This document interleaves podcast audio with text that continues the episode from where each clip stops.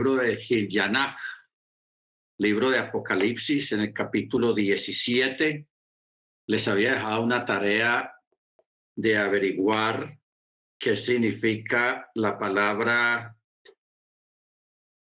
eh, la hora, una hora, que está en el verso 12, 17, 12 dice, y los diez cuernos que viste son diez melejim, diez reyes, que todavía no han recibido el reino, pero que por una hora reciben poder como reyes conjuntamente con la bestia. Ya habíamos puesto si alguien podía averiguar algo o mirar o a ver qué sabía usted acerca de qué significa una hora o qué es una hora en el reloj del Eterno. Amén.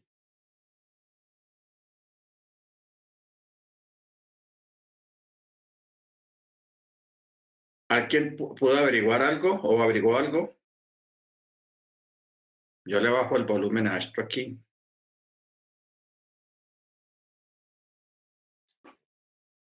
Ok. Bueno. Cuando la, la, escritura habla de tiempos, ustedes saben que en Daniel hay un texto muy curioso que dice un tiempo más un tiempo y la mitad de un tiempo. Entonces, esos son tiempos ocultos en el reloj del Eterno como una forma de, no mostrar abiertamente de, cuánto tiempo se trata. Ahora, para nosotros tener una base acerca de los tiempos del Eterno, eh, podemos ir a los sueños. ¿Te recuerdan eh, los sueños de Joseph allá en, Egipto? Cuando las siete vacas flacas, las siete vacas gordas, las, espigas y, todas esas cosas. Pero en el caso de las siete vacas flacas y siete vacas gordas, está hablando de que cada vaca representa un año. ¿Ok? Representa un año. Luego, cuando el Eterno habla tanto en Daniel como en Apocalipsis de los siete años, porque esos siete años son vitales, hermanos, y hay que prestarle atención. ¿Por qué son vitales? Porque el Eterno habla de ellos en diferentes formas. Lo habla en términos de días, lo habla en términos de meses y lo habla en términos de años. Se sabe 1260 días. Eh, ¿Cuántos meses son? 46 meses, algo así.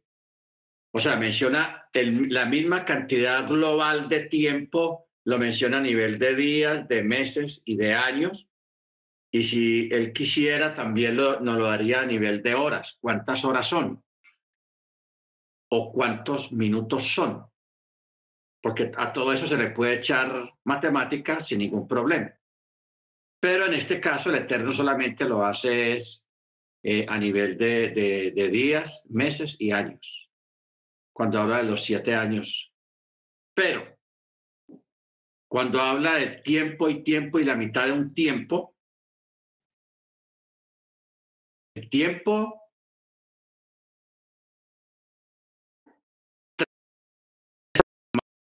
más la mitad de tres, porque dice la mitad de un tiempo. ¿Ok? Tiempo y tiempo y la mitad de un tiempo.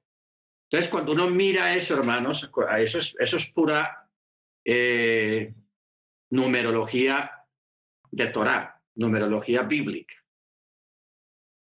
La gematría, esa es la ciencia de la gematría. Cuando uno mira eso de tiempo y tiempo y la mitad de un tiempo, el tiempo y tiempo son los dos tiempos de tres años y medio que totaliza siete. Y luego el otro medio tiempo sería después de que termine el milenio, sería la mitad de un tiempo. Porque es que después de que termine el milenio, el, texto solamente dice por poco tiempo. O sea, después de que termine el milenio, que Hasatán, que el Eterno lo reprenda, es suelto otra vez, lo sueltan. Porque acuérdese que, que el milenio coincide con la, el, el tiempo que, que Hasatán, que el Eterno lo reprenda, dura en el bote, o sea, en la cárcel, en prisión, por mil años. Después de que es liberado, realmente el Eterno no le da el, el tiempo que sigue después del milenio, no va a ser muy largo. Y los eventos que van a ocurrir en ese tiempo, esos van a ser eventos acelerados porque ya es el fin, lo que podríamos llamar el fin del mundo. ¿Ok? El fin del mundo. Porque ahí viene Armageddon, no, primero viene la preparación para el Armagedón, que eso dura poco tiempo, puede ser meses o un año y medio o dos años y mucho. Luego viene la reunión en Armagedón, todos los ejércitos del mundo reunidos en ese gran valle, retando al Mesías para que baje a pelear con palabras vulgares, soeces, abominables. Entonces, ya el Mesías viene, hermanos, y ahí se arma la que se arma, que es la guerra total. Pero antes de que ocurra esa guerra total es el rapto. O sea, ahí es donde ocurre el rapto que está explicitado en, en Primera de Tesalonicenses. El rapto. ¿Ok?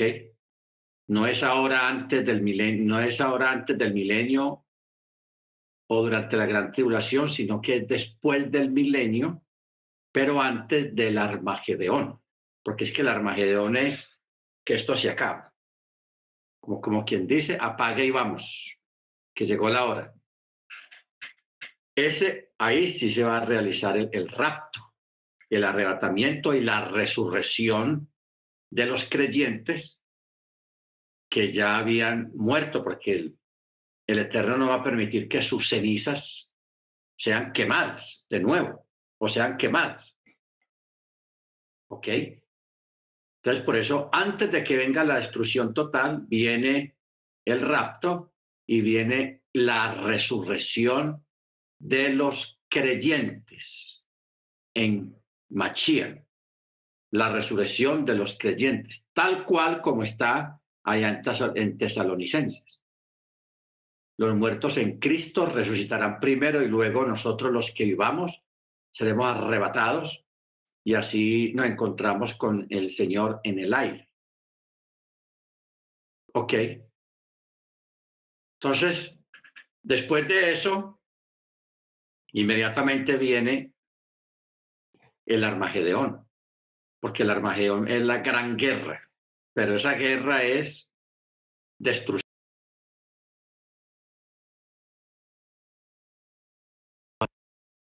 Porque los reyes de la tierra, los enemigos del Mesías, van a usar cientos de bombas atómicas más desarrolladas que las de ahora, más letales, las van a explotar porque piensan que si le tiran al Mesías 100, 200 bombas atómicas, con eso lo van a acabar pero lo que va a ocurrir es que va a haber una autodestrucción por ellos mismos. ¿Ok? No olvide una palabra que está en la escritura. El que tiende reda sus pasos, caerá en él. ¿Qué quiere decir eso? El que tiende reda sus pasos es el que le pone trampa a otra persona para que caiga. Pero desafortunadamente el que pone la trampa es el que cae en su propia trampa va a caer en su propia trampa. Por eso está ahí en Proverbios. Bendito el Eterno. Entonces, Proverbios 29, 5.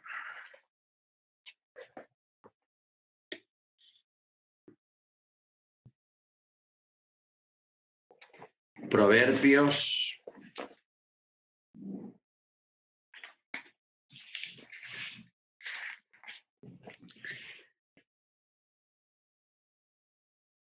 Ah, no, este es otro. El hombre que adula a su prójimo le tiende una red a sus pasos. Pero otro texto dice diferente. El que tiende red a sus pasos caerá en él. Pero este habla de la adulación. La adulación, la adulación es peligrosa. Es mejor que lo insulten a uno a que lo estén adulando. No olvide eso.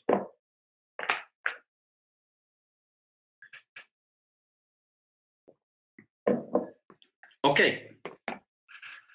Regresemos aquí a 17, 12. Van a haber 10 reyes que al unísono van a recibir el reinado. O sea, van a ser elegidos como presidentes o como se quiera decir, primer ministro, presidente, lo que sea. Pero son diez. Esto es como una confabulación política, que diez reyes van a ser elegidos como reyes y van a ser investidos de autoridad y ellos van a recibir poder juntamente con la bestia, o sea, el anticristo. Entonces el verso 13 dice, estos tienen un mismo parecer, o sea, una misma forma de pensamiento. Llamémoslo un pensamiento político, porque eso va a ser, eso va a ser política. Y dice, y entregarán su poder y fuerza a la bestia. ¿Ok? Les voy a contar una, una historia, que eso todavía pasa hoy en día. Eh, había en un pueblito, allá en Estados Unidos, un señor puso una tienda en el, en el downtown, en el centro. Puso una tienda de, de ropa y de comida grande. Entonces, a veces la tienda tenía bajones de ventas, no vendía bastante y como que entró en una letanía. En una letanía. Entonces, cuando menos piensa, a todo el frente de esa tienda pusieron otra tienda. Alguien puso otra tienda. Entonces empezó un forcejeo, eh, una competencia el uno ponía precios más bajos que el, del frente y el del frente ponía precios más bajos que el del frente y eso era todo el mundo yendo a comprar cuando menos piensa esta tienda, cuando menos piensa la otra, porque se competían con, con precios bajos. Y a veces salían los dos dueños y se insultaban frente a frente, porque como la tienda estaba una al frente de la otra, se insultaban, vendido, yo no sé qué y tal. Y eso fue un espectáculo y eso provocó que las dos tiendas vendieran mucho, porque todo el mundo estaba enfocado en, la, en los precios, a ver cuál ponía los mejores precios, los precios más bajos. A veces era este, a veces era este, a veces era este. Una competencia tenaz, pero las ventas subieron para los dos. Eso duró años, hermanos, años. Hasta que primero murió uno, un dueño de la tienda, y luego murió el otro. Entonces, con el tiempo, descubrieron que debajo de la calle había un túnel que comunicaba las dos tiendas. Un túnel. Y luego descubrieron también de que los dos dueños eran hermanos y que habían creado eso de la competencia y se hacían el show de insultarse solamente con el afán de vender. O sea, se volvieron famosos porque así vendían. ¿Ok?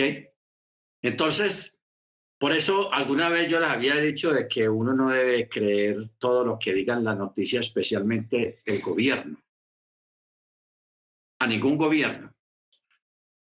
Entonces yo les, los he dicho, cuando el gobierno diga, quédense en sus casas, señoras y señores, a la población, salga Y cuando el gobierno diga, salgan a la calle, compren, vendan, no salgan. O sea, hacer exactamente lo contrario a lo que diga el gobierno. ¿Ok?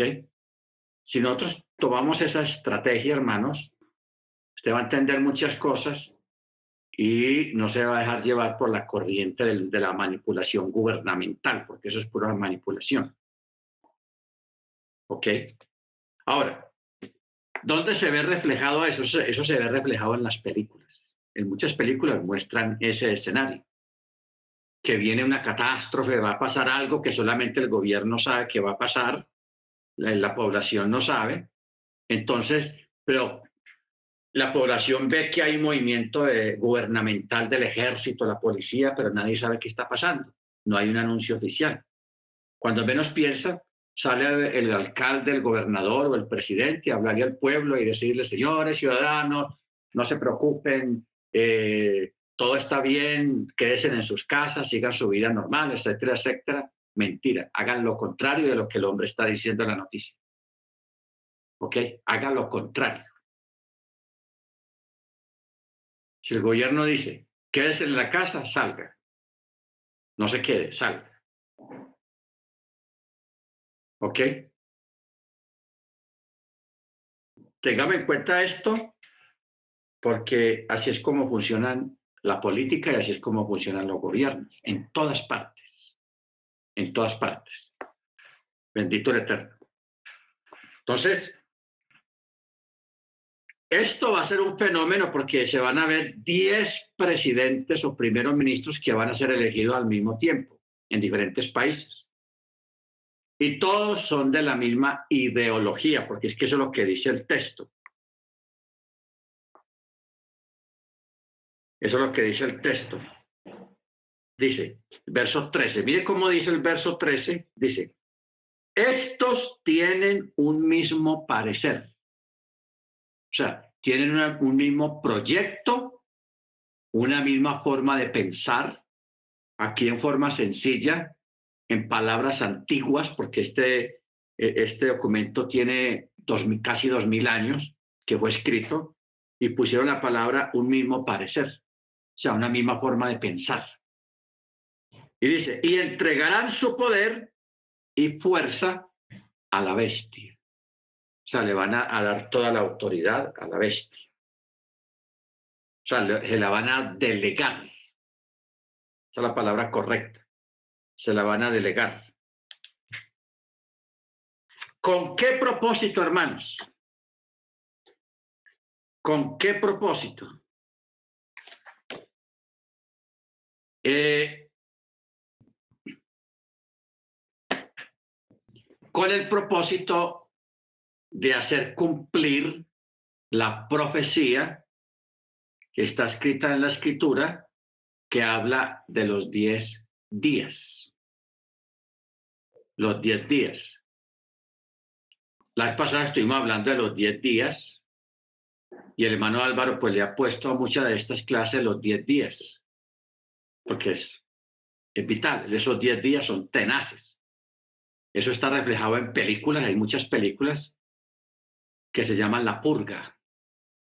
O sea, ya la gente está preparada a, nivel de cine y están psicológicamente.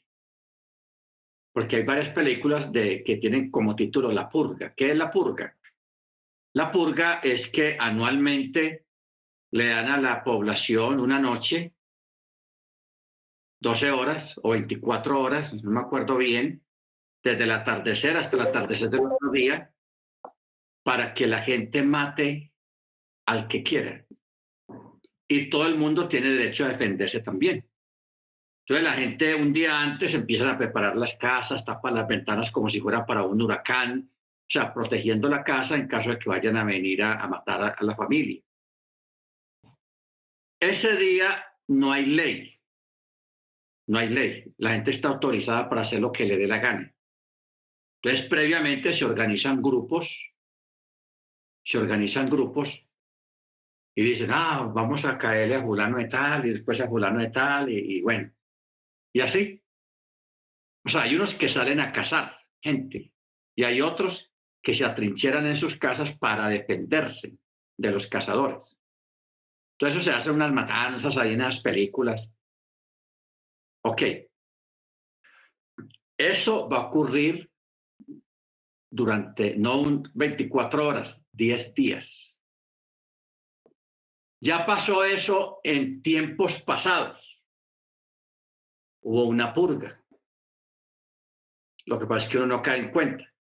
En, el libro de Esther, acuérdese que Amán convenció a Hasberos o a Suero para que todos los residentes de los reinos, de los países conquistados por Babilonia, que eran 127 países que pertenecían a Babilonia, y en todos esos 127 países vivían judíos, muchos judíos. Pero eran judíos que no rendían adoración al emperador, a, a, al soberano, al rey de Babilonia. Entonces Amán, que odiaba a los judíos, y no olvidemos que Amán es descendiente de Amalek. Ya esa es otra historia, pero Amán es descendiente de Amalek. Por eso era que él odiaba a los judíos. Entonces, Amán astutamente logró convencer al rey, al soberano, para que firmara un decreto de que tal día, tal fecha, desde tal hora, se le permitía a todos los residentes de los 127 provincias se les autorizaba o se les ordenaba matar a los judíos que eh, vivieran en sus territorios. Era una purga.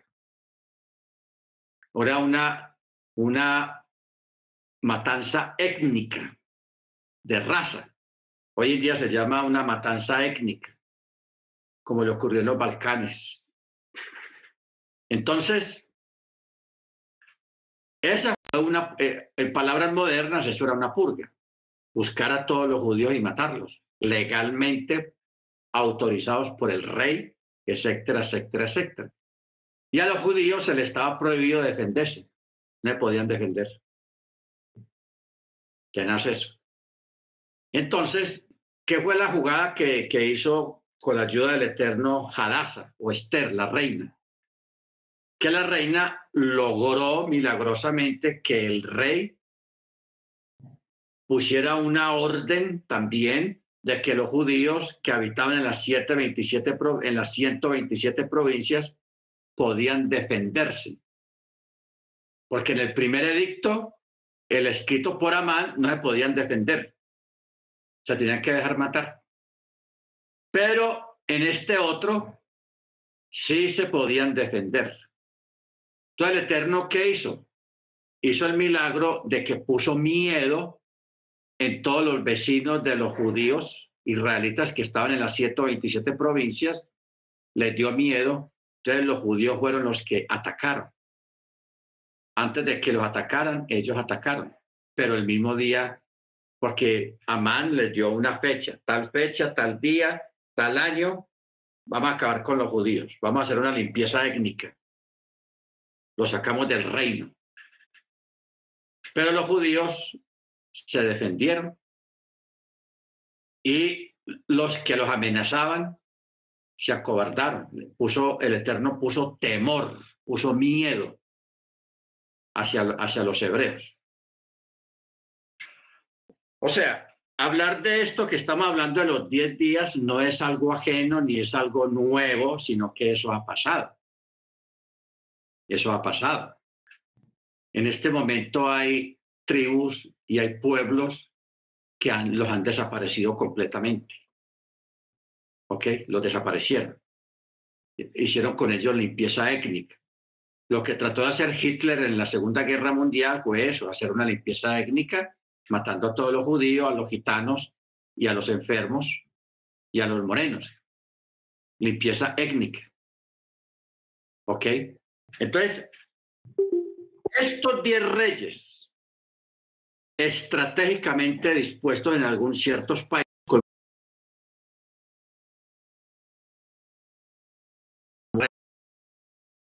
Y no olvidemos, hermano, lo que dice el verso 13, eso es clave. estos tienen un mismo parecer, o sea, un mismo pensamiento. Entregarán su poder y fuerza a la bestia. ¿Para qué?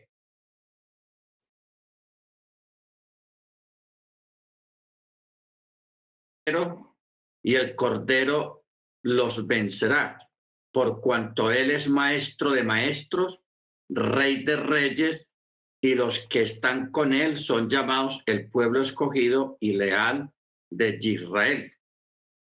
¿Ok? Bueno, aquí hay que hacer una corrección.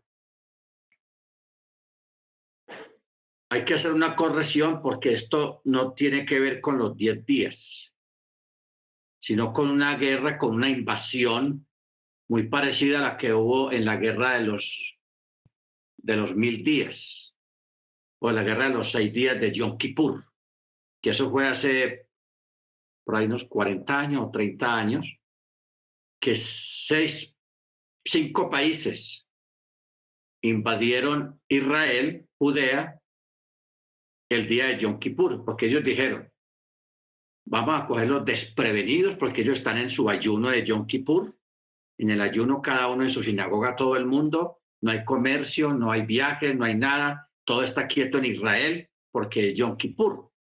Porque en Yom Kippur, hermano, allá no hay vuelos. No funcionan los trenes. O sea, no hay vuelos ni de salida ni de entradas al Estado de Israel. Porque Yom Kippur es el día más sagrado que hay en Israel actualmente todavía. Entonces, ¿por qué? Todo el mundo está sinagoga en ayuno. En ayuno. Todo el mundo. Las mujeres en sus casas y los varones allá en la sinagoga con los niños están en el ayuno. Entonces, todos estos pueblos, Egipto, Siria, en todos esos, atacaron a Israel sorpresivamente y Israel de un momento a otro repuntó, se recuperó y reatacó a todos esos países y los venció. Eso es una guerra milagrosa que ocurrió en Yom Kippur. Esta guerra que viene acá tiene que ver con una invasión repentina que va a suceder en Judea. Va a ser un ataque parecido a ese, con la diferencia de que el Cordero los va a vencer porque Él es el maestro de maestros, el rey de los reyes, y los que están con Él, o sea, los creyentes, son llamados el pueblo escogido y leal de Israel. ¿Ok? El pueblo leal de Israel. Ahora miremos eh,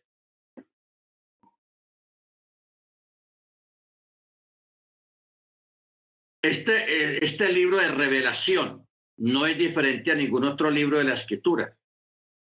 Es la historia de la batalla entre Israel y Edom, o sea, Edom, porque Edom significa Esaú. Y usted sabe quién es Esaú. Esaú fue la contraparte de Jacob, porque eran hermanos los dos. Pero Esaú se fue por el camino oscuro y Jacob siguió por el camino del Eterno para cumplir los propósitos del Eterno. ¿Ok? Ahora, que Esaú o Edom representa a todas las naciones paganas, pero también representa el Islam. La venida de Yeshua o cuando venga todo ese acontecimientos o eventos de la gran tribulación, pondrá fin a todos estos sistemas eh, descendientes de Edom. Pero no es un fin total porque Edom se volverá a levantar después del milenio para pelear contra el Mesías de nuevo, como buscando una venganza por la primer pérdida que tuvieron en, esta batalla, porque yo recuerdo en la teología en la escatología cristiana se hablaba siempre de que una de las señales de la venida del Señor era que Israel fuera invadida, fuera atacada por varias naciones al mismo tiempo, que esa era una señal de la venida del Señor. Pero eso es solamente una señal eh, temporal, digámoslo así, porque simplemente representa una pérdida de estas naciones, de que se van a dar cuenta de que con Israel no se pueden meter. Acuerdo lo que dice el profeta. Aquel que cargaría a Israel será desmenuzado. ¿Qué quiere decir aquel que cargaría a Israel será desmenuzado completamente?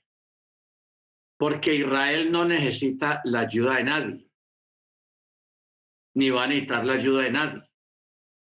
O sea, no el Israel actual, el Israel actual es un Israel político. Ahí hay unos políticos tramoyas, unos políticos corruptos, ahí hay una corrupción impresionante como la hay en todas partes, la hay en el Estado de Israel porque el Knesset, o sea, el Parlamento o el Congreso israelí, esos son políticos los que hay actualmente, no son religiosos. Es más, estos días eh, fue instituido un concejal o un congresista y es musulmán. O sea que eso es una revoltura de todo, una revoltura de todo.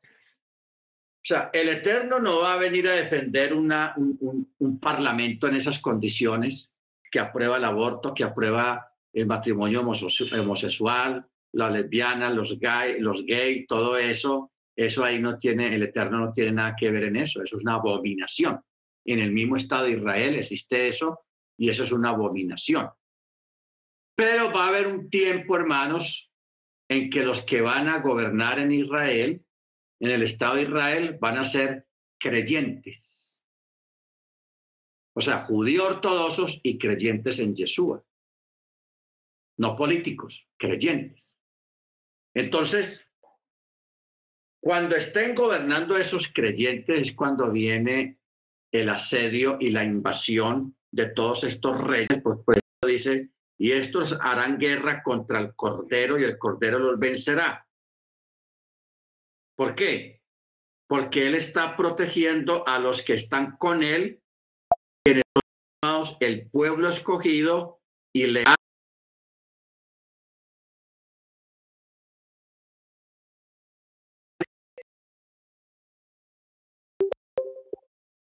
¿Ok?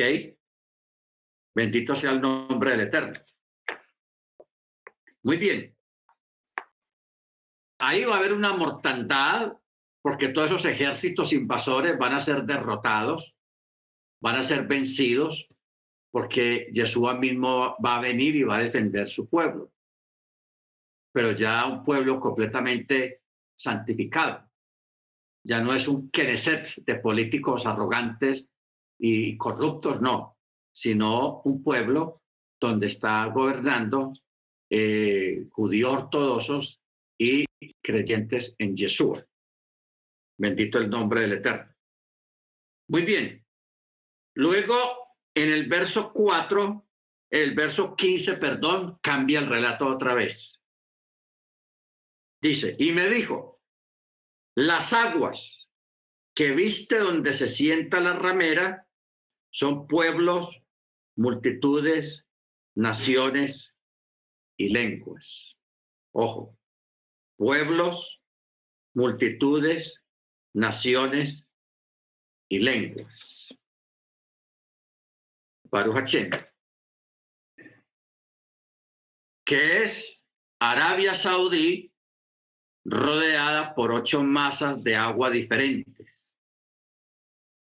La ramera de los tiempos finales, como vista, no es una ciudad,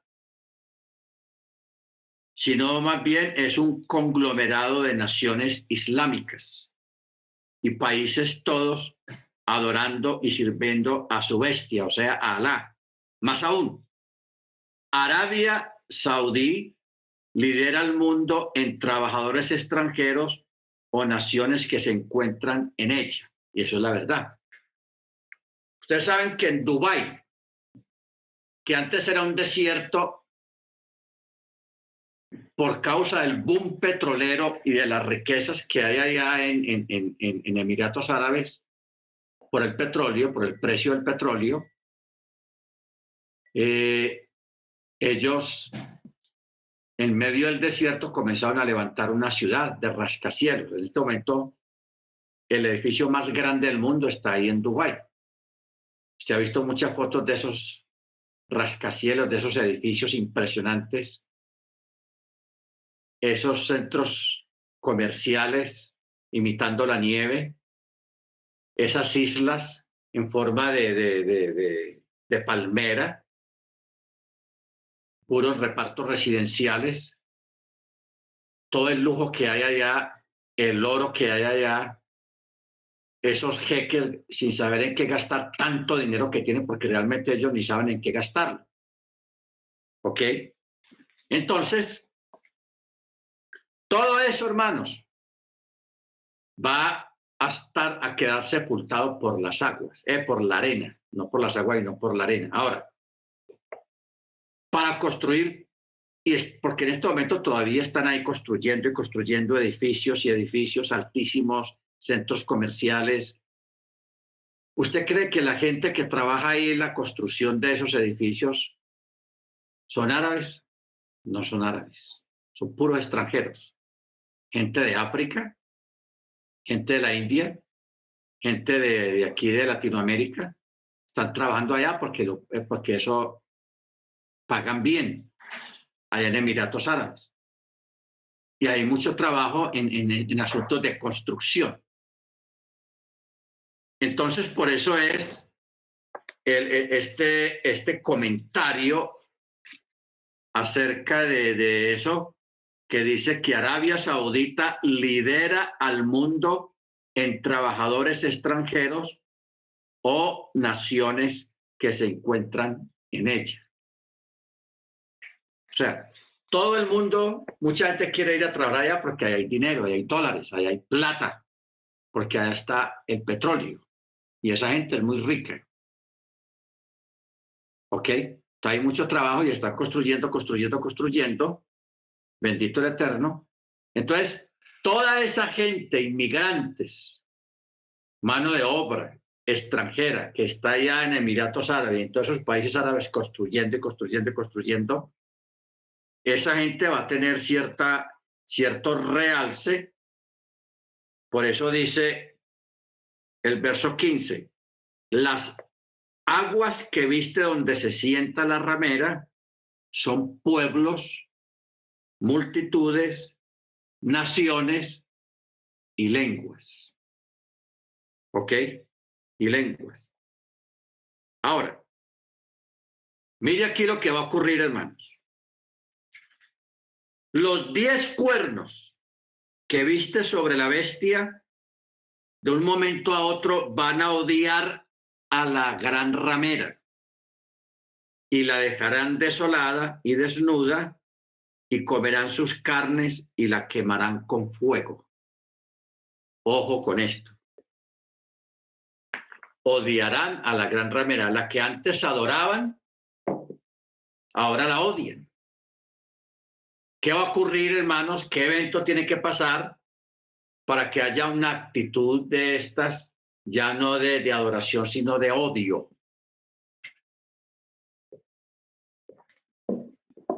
Hacia la gran ramera. Bueno.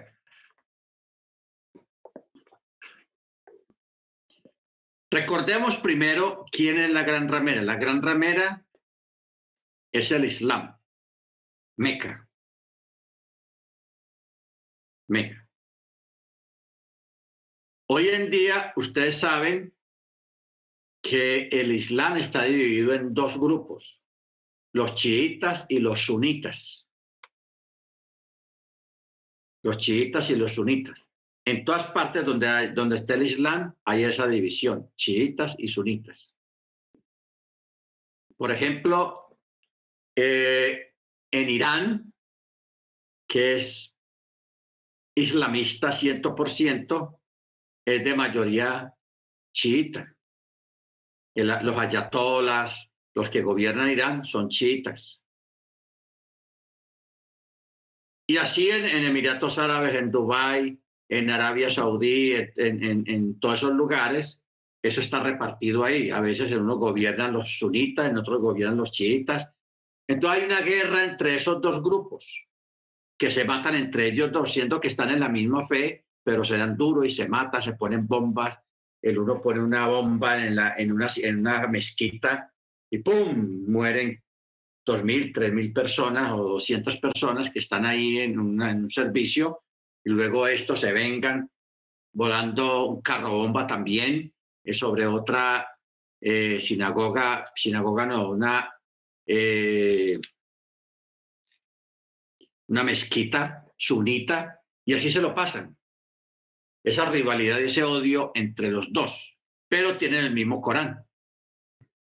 Sea, no es que los, los sunitas tengan un Corán y los chiitas tengan otro Corán diferente, no, es el mismo Corán, el mismo documento. Ahora,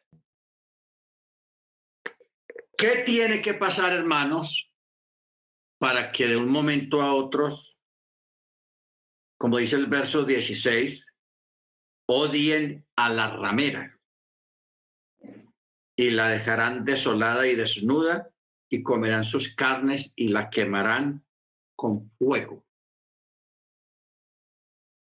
Porque mira lo que dice aquí el verso 17, porque Yahweh ha puesto en sus corazones el ejecutar su voluntad y que estén de acuerdo y le den sus reinados a la bestia hasta que las palabras de Yahweh se cumplan y la mujer que viste es la gran ciudad que reina sobre los reyes de la tierra.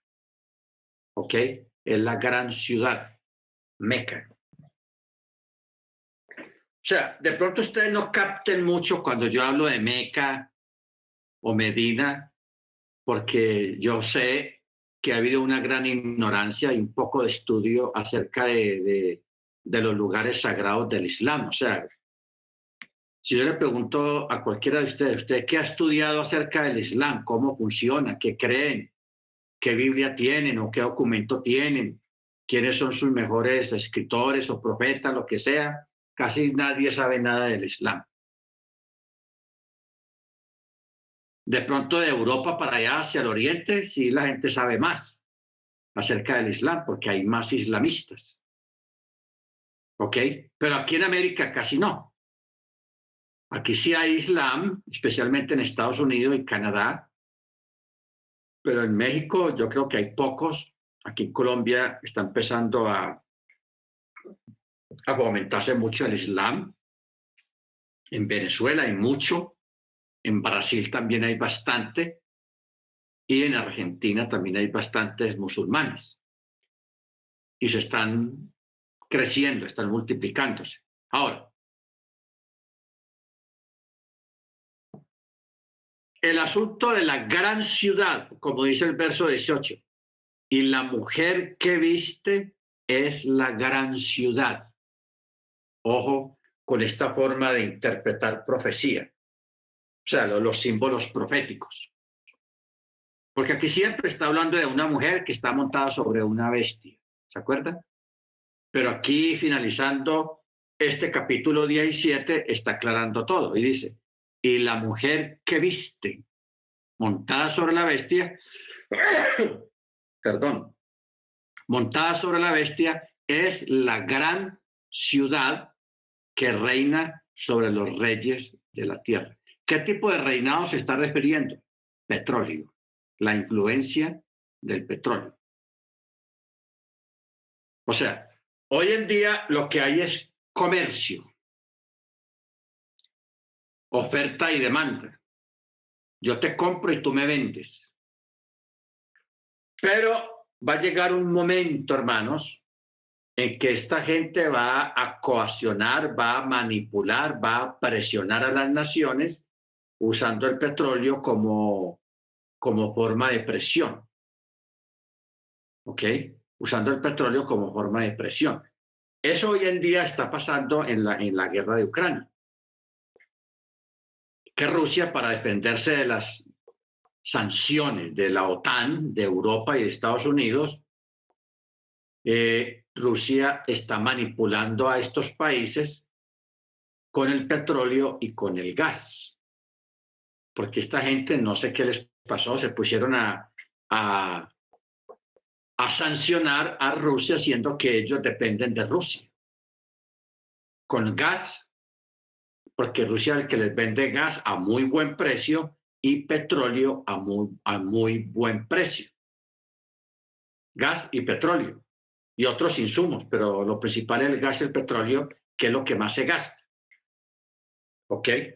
Entonces, ¿qué está haciendo Rusia ahora? Está presionando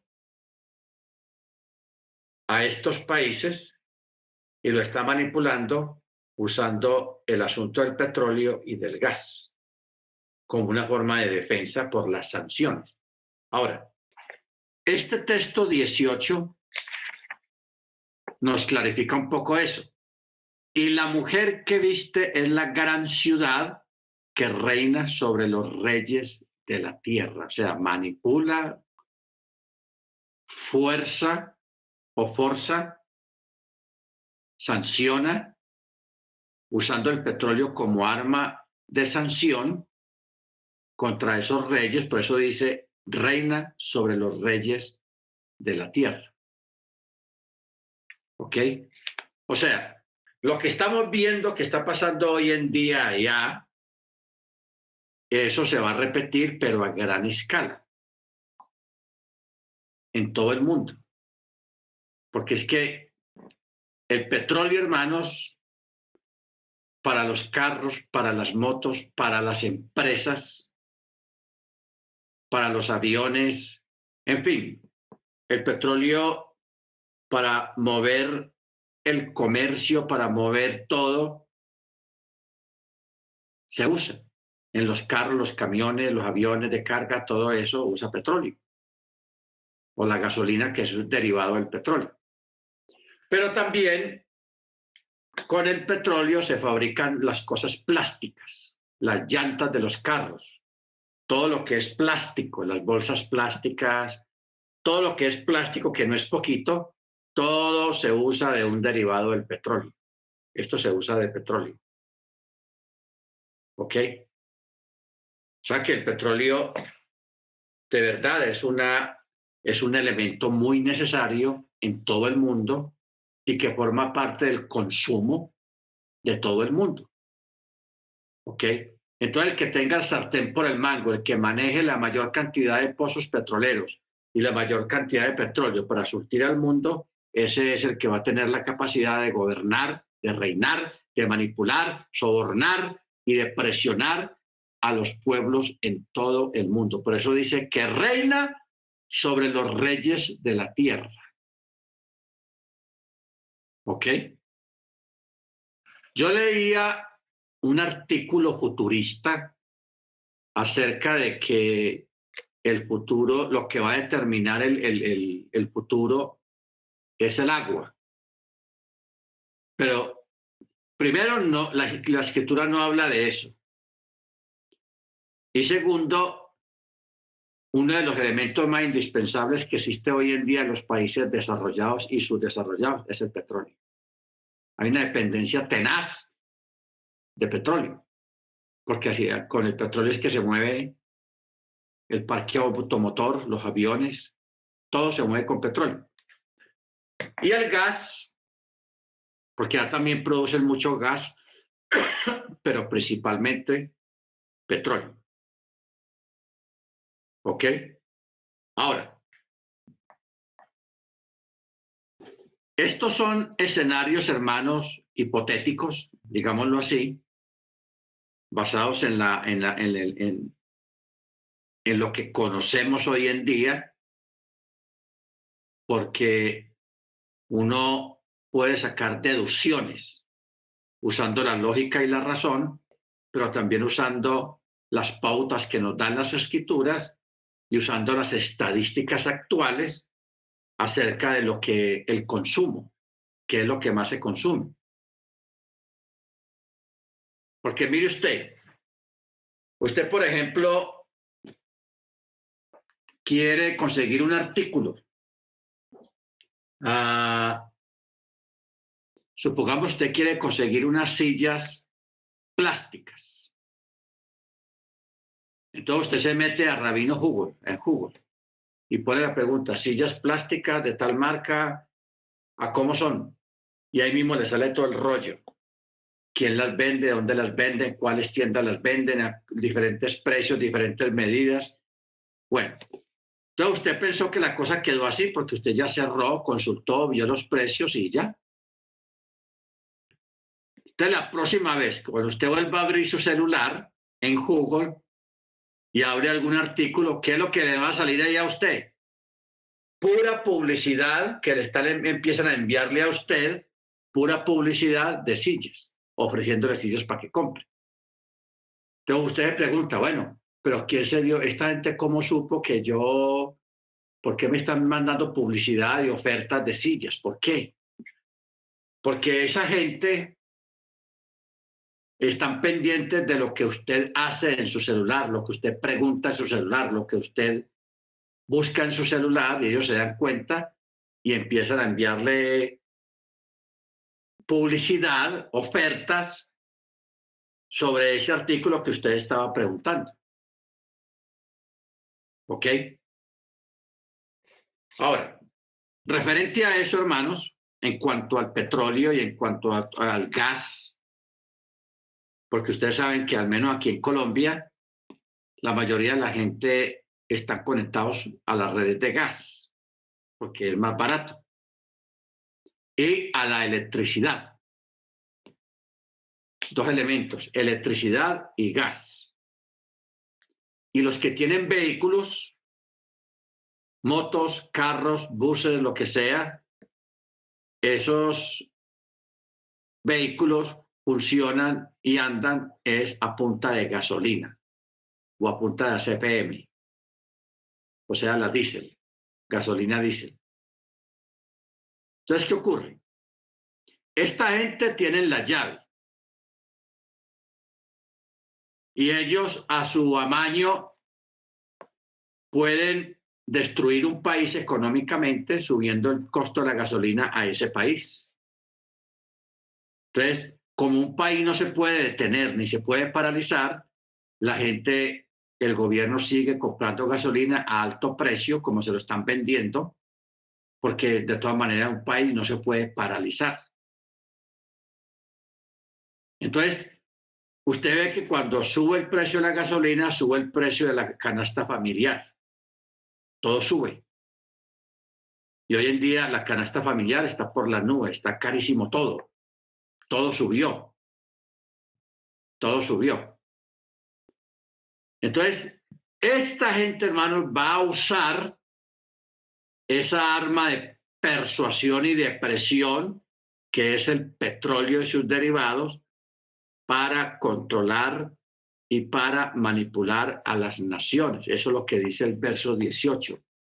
Y la mujer que viste es la gran ciudad, Meca, donde se maneja el petróleo, que reina sobre los reyes de la tierra. O sea, va a haber un control en el futuro basado en el petróleo. ¿Ok? Basado en el petróleo. Yo recuerdo, hermanos, en los años 90, ustedes se acuerdan, un vicepresidente que se llamaba Al Gore, que ese señor se volvió un abanderado del, cambio climático, del cambio climático. Todos sabemos, aquí no hay necesidad de explicar mucho, que el clima ha cambiado mucho en este momento, ahora estaba diciendo el hermano Freddy que en Medellín estaba lloviendo y aquí también está lloviendo. El hermano Ángel también estaba diciendo que estaba lloviendo por allá en, en cosas raras, porque este es tiempo de verano, pero que estaba lloviendo mucho también. Y en muchos lugares está ese fenómeno porque el clima está crazy, el clima está loco y ha cambiado eh, el clima en todo el mundo de una forma exagerada porque estamos viviendo un cambio climático. Y ese cambio climático no va a traer nada bueno porque va, va a traer hambruna. Así llueva demasiado, porque tampoco es que la tierra necesite tanta agua, porque aunque haya mucha agua, las cosechas se dañan por el agua exagerada. No le permite a las plantas, a los frutos, desarrollarse normalmente ni darles el sol y el tiempo seco que a veces cierto tipo de cosechas necesitan para poder madurar y estar listos para la, cosecha. ¿Ok? Entonces, eso es lo que estamos experimentando hoy en día, que es el cambio climático. Ahora, ¿por qué estamos hablando de esto? Porque este señor Al Gore, o Al Gore, él estuvo gestionando mucho, yendo por todo el mundo, tratando de concientizar a los países acerca del cambio climático que se puede prevenir. Y sí, hicieron la forma de que algunos países mermaran sus emisiones de, de, dióxido, o sea, los, las chimeneas de los carros, los tubos de escape, mucha contaminación, y se logró un alcance muy grande. Se logró algo muy grande. Pero ¿qué pasa?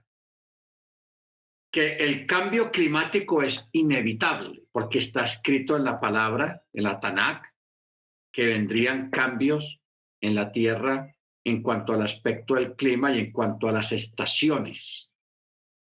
Porque aquí en Latinoamérica estaban muy marcados los tiempos. Aquí lo que es junio, julio y agosto eran tiempos secos y tiempos de vientos. Eran tiempos que uno se iba a elevar cometas porque había, unos vientos muy buenos. Luego septiembre, octubre y parte de noviembre era tiempo de un poquito de lluvias. Y luego diciembre y enero eran tiempos secos otra vez, muy buenos. Unos diciembre espectaculares, tiempo seco. Eso se perdió. Ya hoy en día es llueve cuando le da la gana, cuando quiere, o hay verano cuando quiere. Ustedes saben que en este momento en Europa hay unas olas de calor que están matando mucha gente, ya van más de 500 muertos en Europa por las, el calor exagerado, 43 grados centígrados, 40 grados, eso es muy exagerado, que el Eterno nos libre de temperaturas de esas por aquí y a ustedes también. Entonces, todo esto, hermanos, es el resultado de lo que ya está escrito, lo que ya estaba determinado en las escrituras, porque el Eterno ya lo había visto, no que Él lo está haciendo, no, eso lo está haciendo el ser humano con el desafuero, con la corrupción y con muchas otras cosas más. Entonces, porque es que este material fósil, que es el petróleo, hace tiempo lo dieron de haber dejado. Hace tiempo lo dieron de haber dejado. Pero por la rapacidad y la ambición y la avaricia de ciertos gobiernos y de ciertas personas que tienen esas empresas que manejan el petróleo, los, los que exploran los pozos petroleros, ellos han presionado a los gobiernos para que los gobiernos les permitan crear una dependencia a todos los países, una dependencia petrolera. Porque usted sabe que hay personas que han descubierto la forma de hacer andar un carro con agua o hacer andar un carro con los famosos carros eléctricos.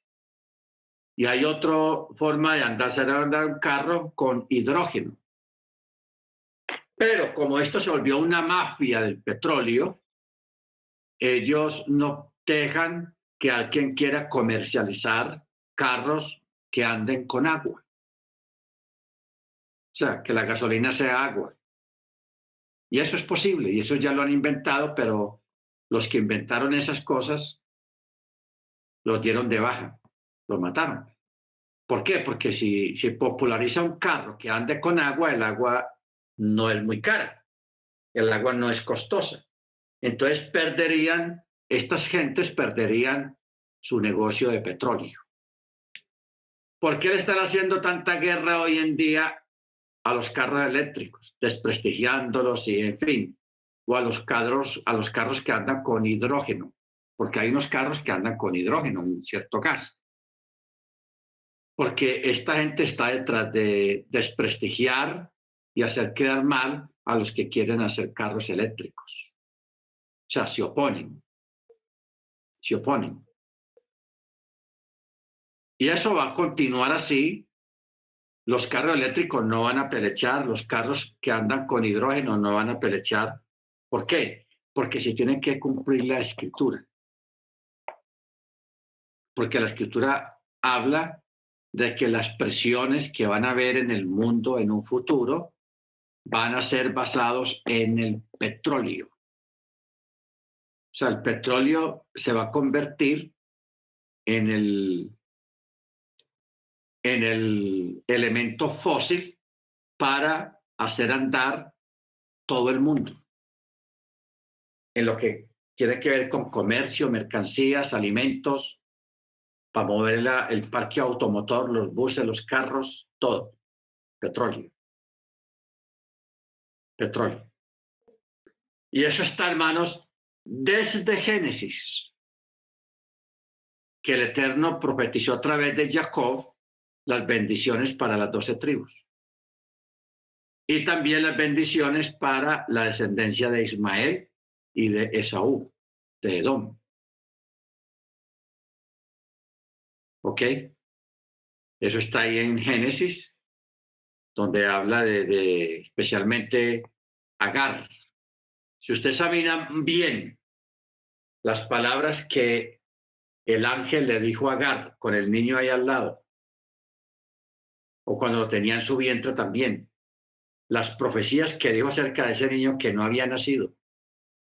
Profecías muy bravas, hermanos.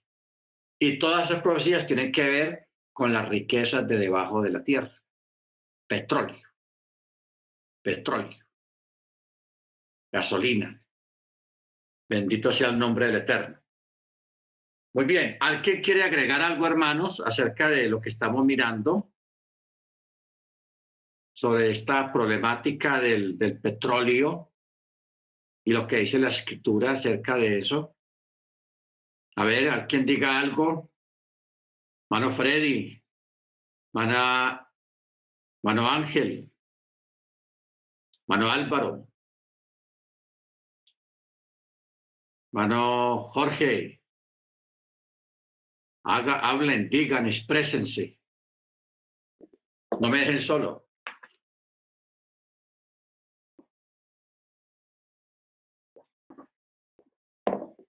que está lloviendo en este momento.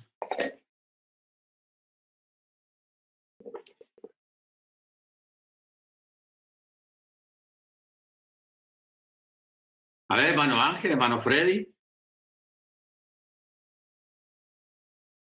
Eh, no, More, escuchando atentamente y realmente desconociendo mucho sobre, sobre eh, los musulmanes, sobre, sobre el Corán. Bueno, pero tocará estudiar más.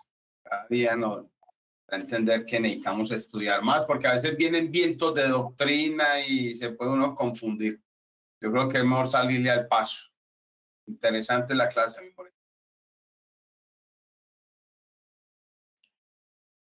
Sí, buenas noches, Rap.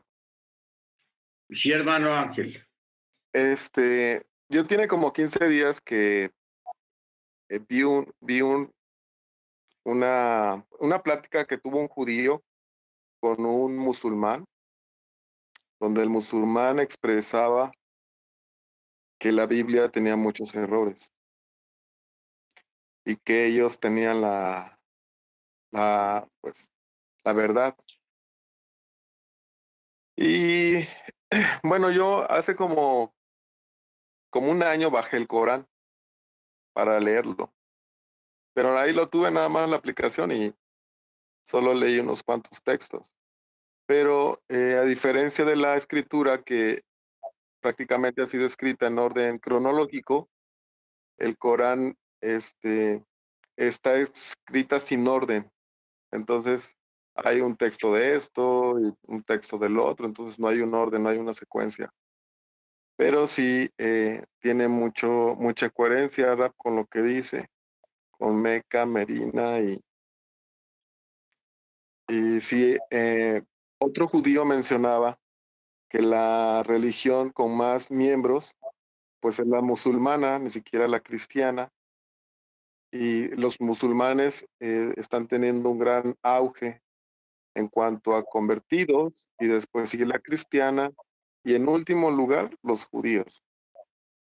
Entonces sí tiene que ver de que, bueno, eh, pues tiene una gran representación a nivel mundial, que es lo que decía Rap de la Gran Ramera.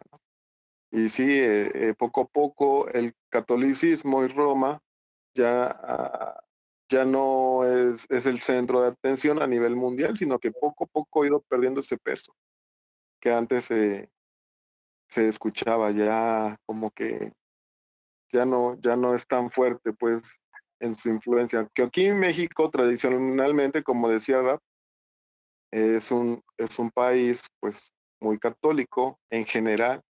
Ya no, poco a poco el cristianismo ha ido avanzando, y nosotros prácticamente de raíces hebreas como que pues no, no tenemos nada de, de, bueno, no hay tanta influencia, ¿no? Y del musulmanes yo no he visto, como decía Rap, no hay una influencia fuerte, a lo mejor probablemente haya en México, en el DF, pero aquí en provincia, en, en todo lo que es el país, pues a menos que vengan de vacaciones, pero yo no he visto, como usted decía, ¿no? Que estén viviendo, que, que estén evangelizando. Entonces, no, prácticamente a nosotros como que no tenemos esa influencia de parte del Corán. Es mi participación. Amén, hermano. Sí, porque en Estados Unidos sí, el Islam está avanzando mucho y también en Canadá. Sí, hermana Cecilia. Em, bueno, pastor, yo tuve una conversación en un viaje que hice de allá en Canadá, de la ciudad de Calgary a Edmonton, como unas tres, cuatro horas. Justo a mi lado se sentó una señora musulmana y fuimos platicando todo el tiempo y ellos también, perdón, ellos también creen, que, o sea, ellos nombran eh, o sea, para ellos no es desconocido el nombre de Yeshua, pero igual ellos lo miran como un profeta.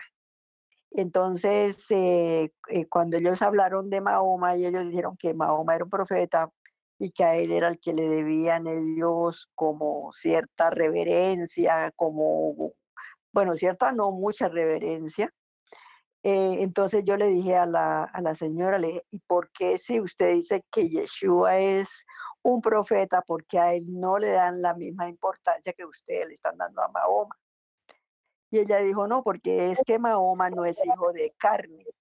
En cambio, Yeshua es hijo, hijo de carne, o sea, por parte de, de, de Miriam. Entonces, mm, pues eso me, me causó, igualmente ella dijo, nosotros también somos hijos de Abraham. Eh, le dije, porque yo le dije, pues nosotros somos hijos de Abraham, dijo, nosotros también somos hijos de Abraham, pero tenemos a nuestro profeta Mahoma que apareció, bueno, ahí me he hecho un cuento que ya todo el mundo lo conoce de Mahoma. Entonces, eh, ellos sí saben que existe Yeshua, pero lo miran como un profeta en la cristiandad, es un profeta de la cristiandad. Em, eso es lo que yo más o menos conozco de, de, la, de la religión o creencia musulmana. Y muy amable la señora, por supuesto, me invitó a su, a su lugar de congregación y yo le dije, no, gracias, yo asisto a una israelita, en fin. Eh, ese es mi aporte, lo único que conozco yo de, de la gente musulmana.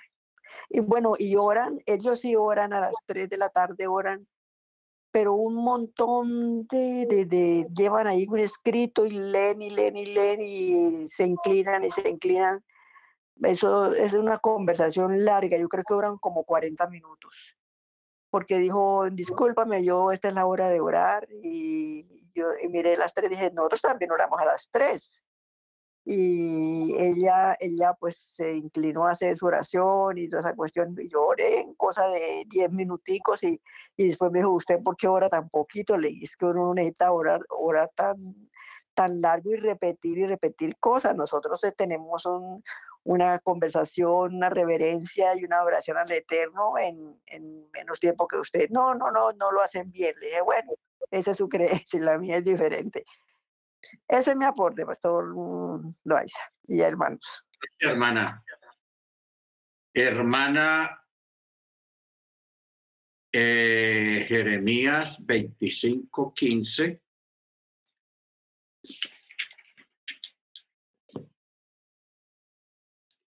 Dice, así dice Yahweh, el Elohim de Israel, toma de mi mano esta copa del vino de mi ardiente indignación y haz que beban de ella todas las naciones contra las que yo te envío. Beberán, se tambalearán y enloquecerán a causa de la espada que enviaré entre ellas. Tomé pues la copa de la mano de Yahweh e hice que bebieran de ella todas las naciones a las que Yahweh me había enviado y Jerusalén y las ciudades de Yehudá, sus reyes, sus príncipes, para convertirlos en desolación, en horror, en burla y en maldición como lo son hasta hoy. Luego en el verso 26 dice, todos los reyes del norte próximos y lejanos, uno tras otro, y todos los reinos del mundo que están sobre la faz de la tierra, y el rey Chechak, beberá después de ellos, o sea, será castigado después de ellos. El rey Chechak. Y les dirás, así dice Yahweh Chebaot, Elohim de Israel, beber, embriagaos y vomitad y caed y no levantéis más ante la espada que yo envío entre vosotros. Luego en el verso 31 dice, y su eco resuena hasta los confines de la tierra, porque Yahweh entabla pleito con los gentiles, viene a juzgar a todos los hombres y a hacer ejecutar a los culpables, dice Yahweh. Bendito sea su nombre. Muy bien. En la próxima clase, yo aquí tengo un estudio acerca de las profecías islámicas más que todo en referencia al Magdi. Ustedes saben que el Magdi es el Mesías que ellos esperan. Uno lee esas profecías y uno dice, wow. O sea, las profecías contrastan exactamente con las profecías de la escritura. Simplemente que ellos son como la otra parte. O sea, nosotros miramos las profecías desde este lado y ellos la miran desde otro lado, pero es la misma profecía. ¿Ok? Entonces uno queda, oh, eso es increíble, eso es increíble, cómo se cumple. Ahora, ¿por qué resulta esto así? Porque ellos basaron su religión en la Tanakh, en la escritura, en la Torá. Ellas la sacaron de ahí. O sea, usaron la Torá y toda la Taná como referencia, no todo el, con, el contenido, sino lo que a ellos les interesaba sacar de ahí para mezclar con los suras, o sea, con los textos coránicos. Entonces, es bueno saber esto para que cuando usted se siente con un musulmán, usted tenga esa facilidad de hablarle a esa persona con su mismo conocimiento. Porque ¿cuál es el problema entre un musulmán y uno de raíces hebreas? Que el musulmán no conoce mucho de raíces hebreas y el de raíces hebreas no conoce mucho del musulmán, entonces no va a haber un entendimiento, va a haber un choque de trenes. Pero si uno sabe, conoce bien los dos lados, los maneja bien, no va a haber un choque de trenes, sino que va a haber un diálogo más abierto un diálogo más instructivo con el conocimiento, especialmente de parte suya, con el conocimiento que el Eterno te da. Porque como decíamos la vez pasada y como ratificó la hermana, el, el musulmán o el Corán habla de Yeshua, pero no habla como para creer en él, sino que reconoce que él fue un gran profeta y que, pero que el, último y gran profeta para ellos fue Mahoma. O sea que Yeshua no es digno como de escucharlo mucho, de leerlo mucho, sino Mahoma. ¿Ve? Bendito sea el nombre del Eterno. El asunto es que ellos, primero, ellos no creen que Yeshua sea la encarnación del Eterno, sino un profeta, una persona común y corriente que vino y murió, pero no resucitó. Para ellos, Yeshua no resucitó. Entonces, ahí están los problemas. ¿Ok? Muy bien, hermanos. Vamos a parar acá, vamos a orar, vamos a pedirle a, a la hermana Cecilia para que nos